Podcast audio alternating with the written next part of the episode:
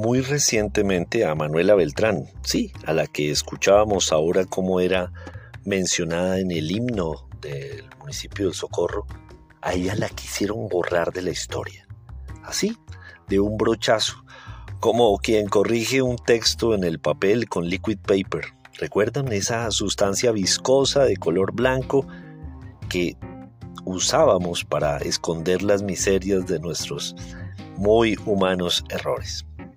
Se dijo de pronto que simplemente había sido una viejecilla, un personaje producto de la imaginación febril de algún novelista. Esto es Comunicación, el podcast con Víctor Solano. Y esta semana, Manuela Beltrán, de carne y hueso.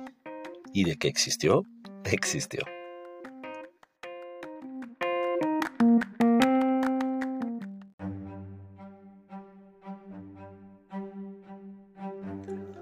Por supuesto, no dudo que muy seguramente los intelectuales republicanistas, esos que estaban ya en esa Colombia de entre 1810 y hasta mediados del siglo XX, pues hayan podido romantizar la imagen y convertirla en una joven, altiva y hasta bella campesina tabacalera que, desafiante y con gestos grandilocuentes, habría rasgado el edicto con la tarifa para el cobro del impuesto de la Armada de Barlovento, porque eso era lo que se discutía, más que derrocar la monarquía, lo que se quería era que el gobierno local fuese justo en su política tributaria.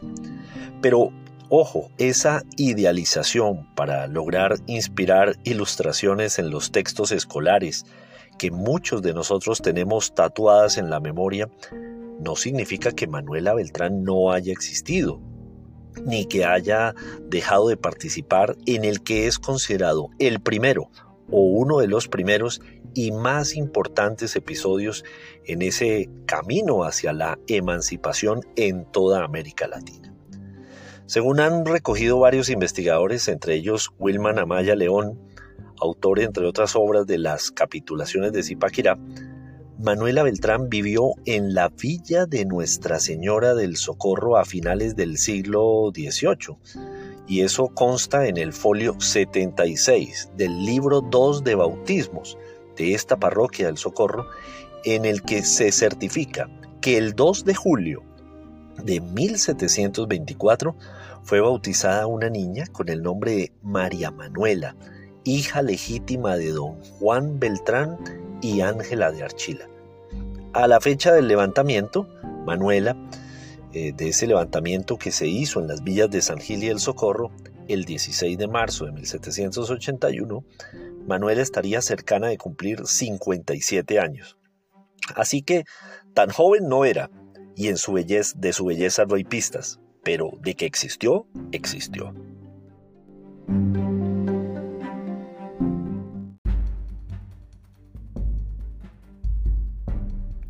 Pero a esta altura los oyentes podrían decir que no basta con haber existido para formar parte de la historia que nuestro país escribe con bronces en los parques y con letras de molde. Totalmente de acuerdo. Sin embargo, el mismo Amaya en las capitulaciones de Zipaquirá, el libro que les cité hace un rato, citó, valga la redundancia, documentos de fuentes primarias, es decir, textos escritos en la época de los sucesos y que hoy en día reposan en el Archivo General de la Nación. Y allí se puede leer literalmente. El 16 de marzo fue cuando una mujer guiada de pocos hombres hizo pedazos la tabla que contenía el reglamento para el establecimiento de la CISA.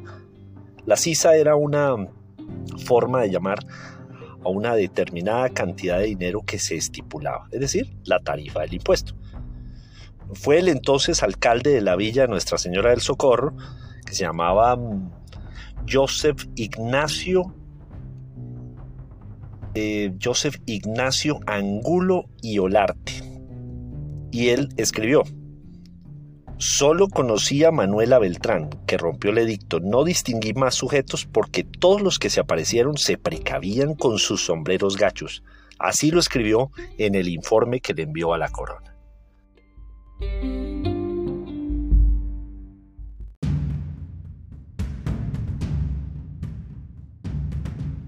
Así las cosas, la responsable del acto de rasgar el edicto fue plenamente identificada por quien fuese la principal autoridad de la ciudad en ese informe que envió a la corona, toda vez que tenía que relatar cuáles eran los sucesos acaecidos ese día.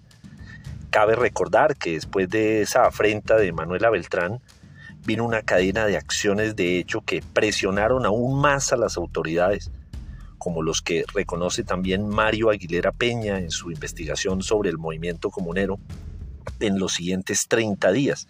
Por ejemplo, habla de los saqueos a las casas administradoras de tabaco y también a veces de aguardientes en Simacota, Pinchote, Confines, Barichara, Chima, Guadalupe, Gambita, Páramo, Vélez, Mogotes, Onzaga y Zapatoca.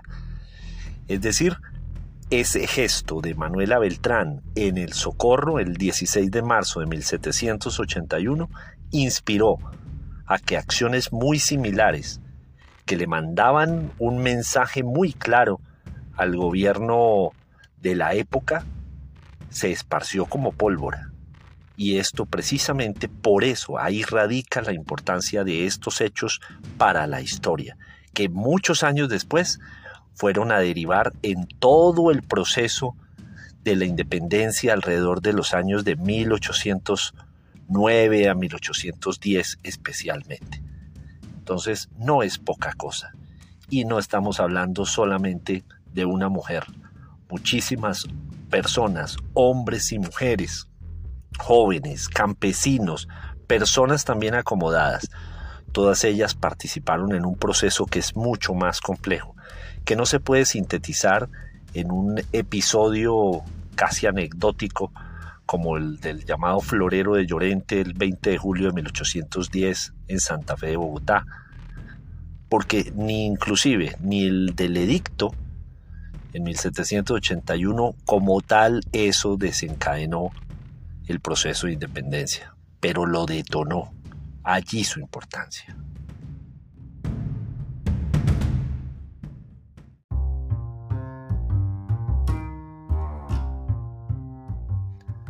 Tenemos entonces una Manuela Beltrán que sin necesidad de idealizarla o de ponerle capa y espada y otorgarle superpoderes, expuso su pellejo y puso su coraje tal vez sin pensarlo mucho y sin pretensiones de hacer historia, pero la hizo.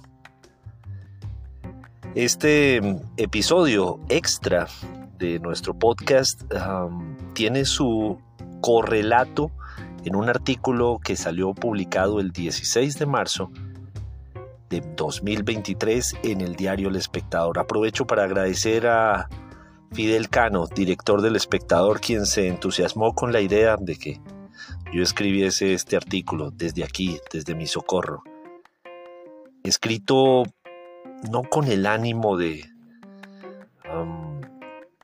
crear rencillas con el historiador que dijo que no había existido Manuela Beltrán, pero sí de hacer respetar un poco la historia, una historia real, una historia que se defiende con hechos y con documentos, más que con chismes.